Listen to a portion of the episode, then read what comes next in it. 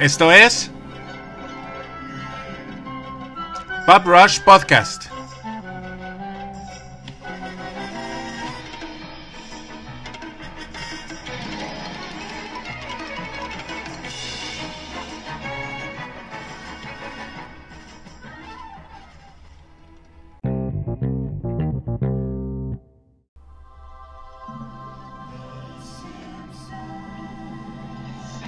Tras más de 30 años al aire, probablemente se pueda decir muy poco acerca de una de las familias televisivas más conocidas.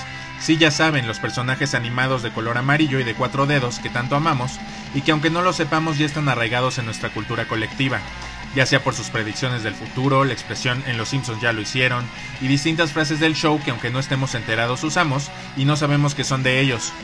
Hola, ¿cómo están? Bienvenidos a Pop Rush, un podcast hecho por un net para nerds dedicado a hablar acerca de lo más friki de la cultura pop. Mi nombre es Jorge y tal vez me recuerdes por episodios de Pop Rush como el de Volver al Futuro o Stranger Things. Yo voy a ser el que te lleve a través de estos datos interesantes y de todo lo que quieres saber acerca de lo que más nos gusta de las películas clásicas y nuevas, las series más apasionantes, el coleccionismo, los cómics, las caricaturas y los animes que nos han marcado a lo largo de nuestra vida. En esta ocasión nos reunimos aquí para hablar acerca de uno de los mejores programas animados de la historia de la televisión y probablemente la sitcom o comedia de situación para los cuates más longeva de la historia. Paréntesis, si estás pensando en Doctor Who o en Días de nuestras vidas, no son sitcoms. Y que nos han dado tanto material y risas durante más de 30 años y más de 600 episodios. En este episodio hablaremos de Los Simpson. Simpson, usted es diabólico.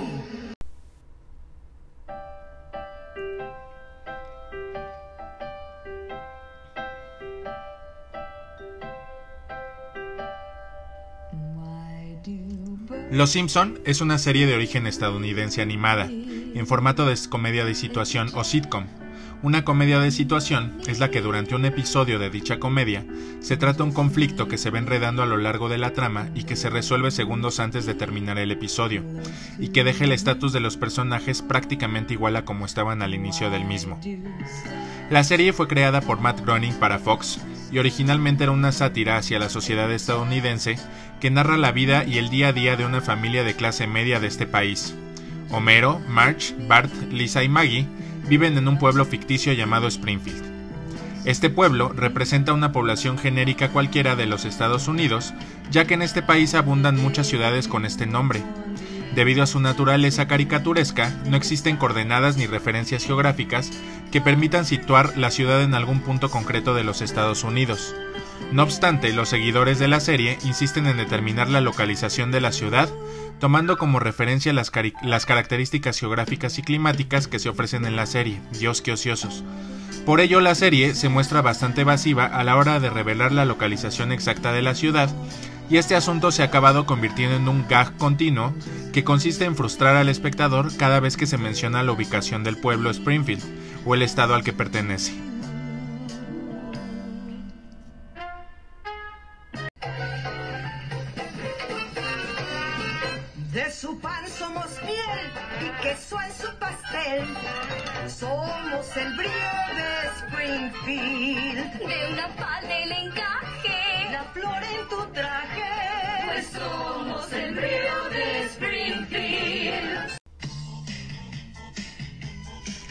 El productor James L. Brooks había hablado con Groening acerca de la creación de una serie de cortometrajes de animación que Groening iba a basar en un cómic de su autoría llamada Life in Hell.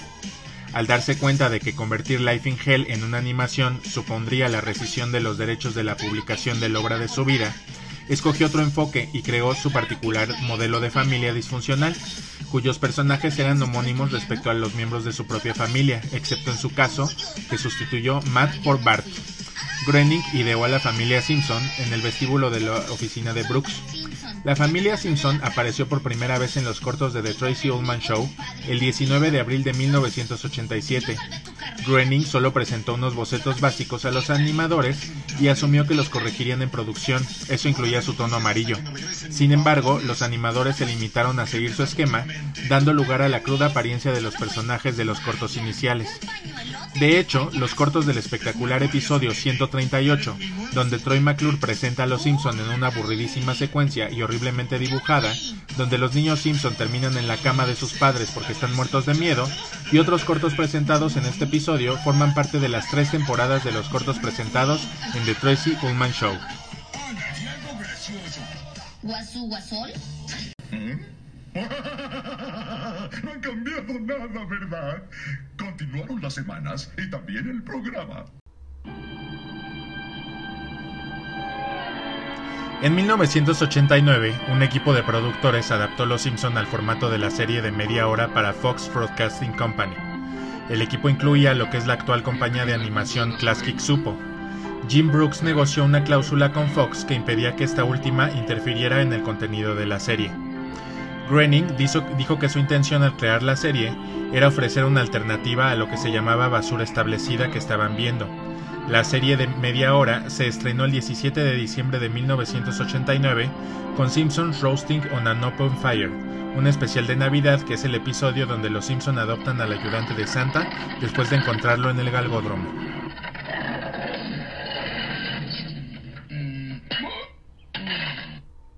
Podéis hacerme tres preguntas. Qué bueno, porque solo necesito una. ¿Usted es el jefe de los mini supers? ¿Sí? ¿En serio? ¿Sí? ¿Usted?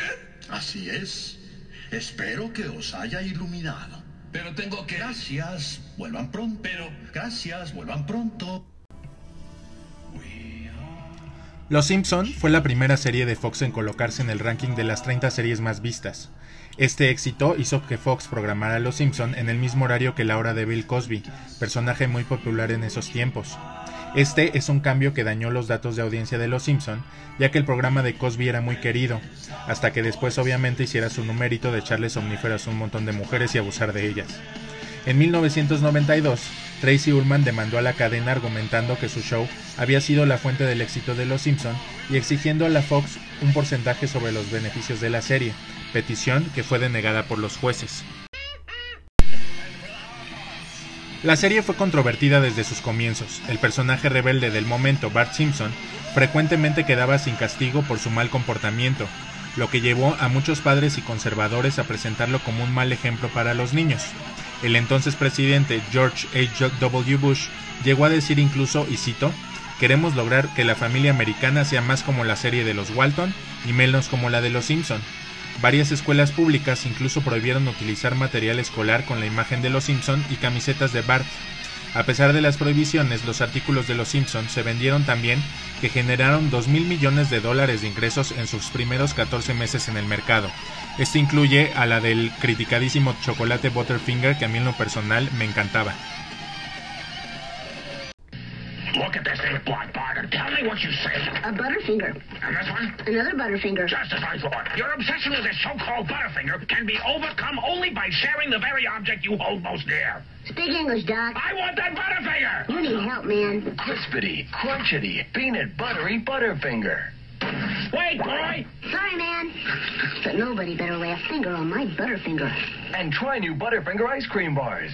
Cool, man. Butterfinger on a stick. Hmm. No, gracias, pero quisiera cantarla con usted y producirla. bueno. Pero ¿y cómo se producen Los Simpson? El equipo de guionistas de Los Simpson consta de 16 escritores que proponen ideas a principios de diciembre. Luego hay sesiones de reescritura durante las que se cambian, añaden o eliminan líneas y se llaman los actores de voz para que relean el guion. Cada episodio tarda seis meses en producirse, así que la serie rara vez trata de temas de actualidad. De todas formas, es posible que haya referencias a eventos planificados como los Juegos Olímpicos o el Super Bowl. Uno de los antiguos guionistas más conocidos es Conan O'Brien, que contribuyó en varios episodios a principios de los 90 hasta que fuese a sustituir a David Letterman a Late Night. También ha tenido escritores famosos como Ricky Gervais y Seth Rogen. En cuanto a la animación, en las primeras temporadas la compañía de animación era la mencionada Klansky Supo, en los Estados Unidos y posteriormente las animaciones se hacen en Corea del Sur bajo supervisión de Gracie Films.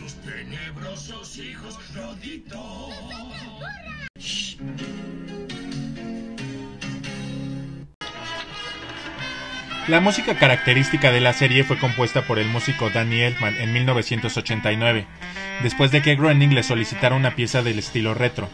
Esta pieza tardó dos días en crearse y ha sido reconocida por Elfman como la más popular de su carrera. Una de las características más notables es que en la secuencia de apertura hay varios segmentos que cambian de un episodio a otro. Bart escribe cosas diferentes en la pizarra de la escuela, Lisa a veces toca un solo distinto de saxofón y hay un gag visual distinto cuando la familia llega a sentarse en el sillón conocido como el couch gag. Los Simpsons viven en la avenida Siempre Viva 742, aunque en varios episodios han cambiado de número, como el 94 y el 746. Viven al lado de Ned Flanders, que vive con su familia en el 743, y del otro lado viven Ruth y Laura Polines, el primer amor que se le conoce a Bart en la serie.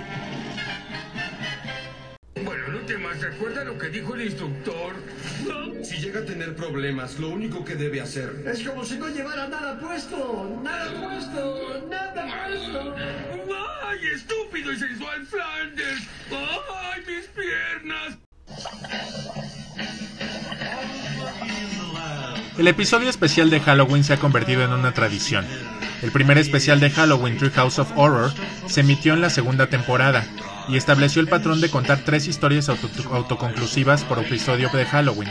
Estos segmentos normalmente presentan a la familia en algún escenario terrorífico de ciencia ficción o sobrenatural, que a menudo parodian u homenajean a otras obras de estos géneros. Están siempre fuera de la continuidad normal de la serie, es decir, no influyen en los capítulos posteriores ni son consecuencia de los anteriores. Aunque los episodios de Halloween se supone que deben ser vistos en esa fecha, en los últimos años se emiten más tarde en los Estados Unidos, debido al contrato que tiene Fox con la Serie Mundial de las Grandes Ligas de Béisbol.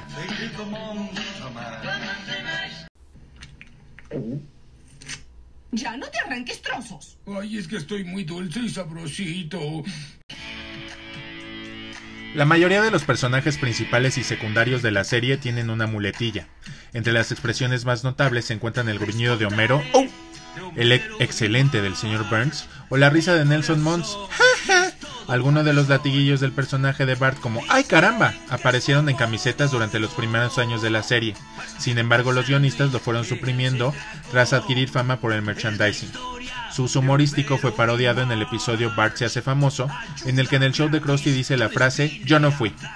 La serie también inserta referentes culturales que cubren un amplio espectro de la sociedad estadounidense. Dichas referencias vienen del cine, la televisión, la música, literatura, ciencia y hechos históricos. Los animadores aprovechan cualquier ocasión para introducir chistes ocultos en forma de textos incoherentes en lugares insospechados como carteles o periódicos. El público a menudo no percibe los chistes visuales a primera vista.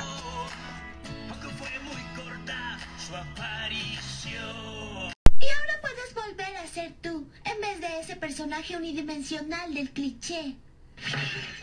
¡Ay, caramba! Hola, tarolas. Excelente.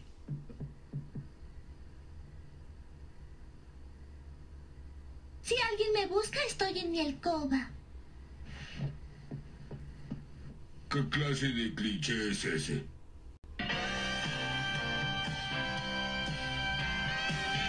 Los Simpson han originado un buen número de neologismos en el lenguaje popular estadounidense. Mark Lieberman, director del Linguistic Data Consortium, afirma, Los Simpson ha sustituido aparentemente a Shakespeare y a la Biblia como nuestra principal fuente de cultura del idioma, expresiones y diversas alusiones textuales. Ay, a mucha gente no le va a gustar esto. La famosa expresión dough de Homero se ha extendido tanto en el mundo anglosajón que ha llegado a aparecer en el diccionario Oxford English Dictionary, aunque sin apóstrofe.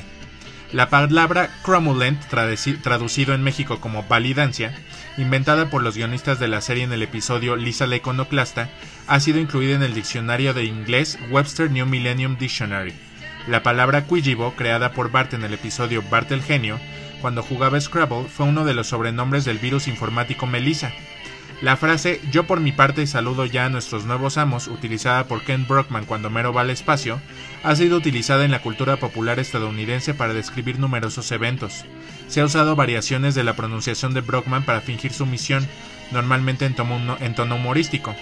También ha sido utilizada para diferentes medios de comunicación como la revista New Scientist. El término de rechazo me que utilizan Bart y Lisa en el episodio Hungry Hungry Homer también ha llegado a ser popular.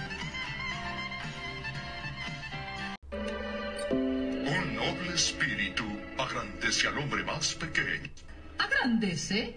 No había oído esa palabra fuera de Springfield. No sé por qué. Tiene perfecta validancia. and a one, and a two, and a one, two, three, four.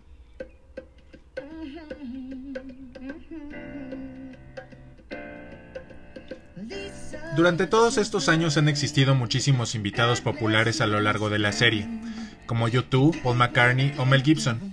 Sin embargo, probablemente el más recordado es el de Michael Jackson, que aunque no lo creas, prestó su voz para el personaje del compañero de manicomio de Homero.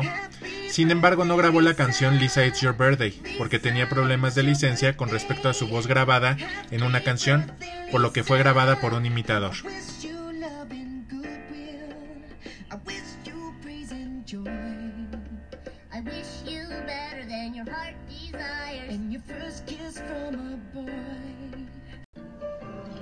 ¡Qué elegancia la de Francia!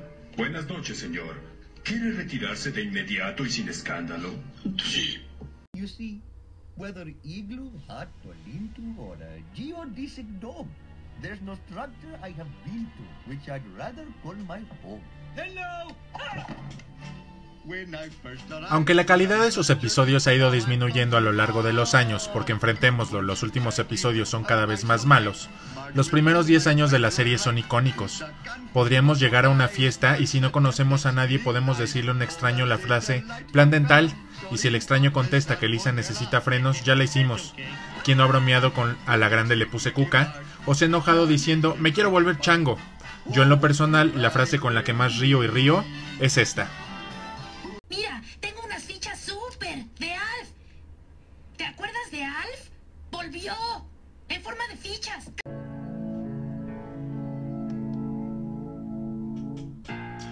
Es un hecho comprobado que la gran mayoría de las personas aman a los Simpson y casi todos hemos dicho una frase o hemos citado alguna situación en relación a ellos.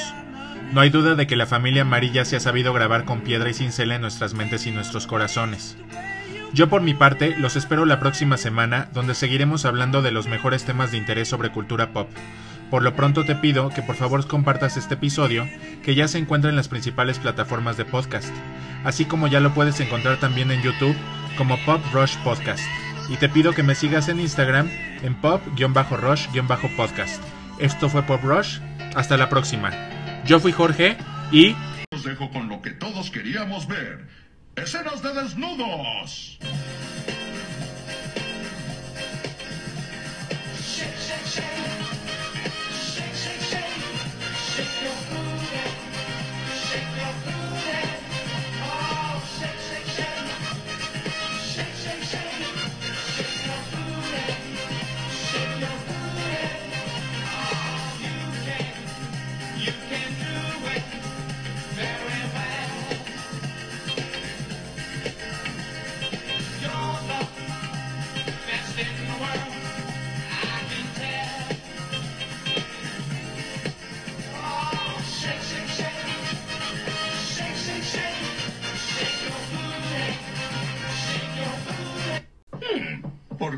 Tantas ganas de ir al garage? El garage, ¿oyeron el garage? Ulala, señor Francis, sí, cómo no. ¿Cómo se dice entonces? Parqueadero.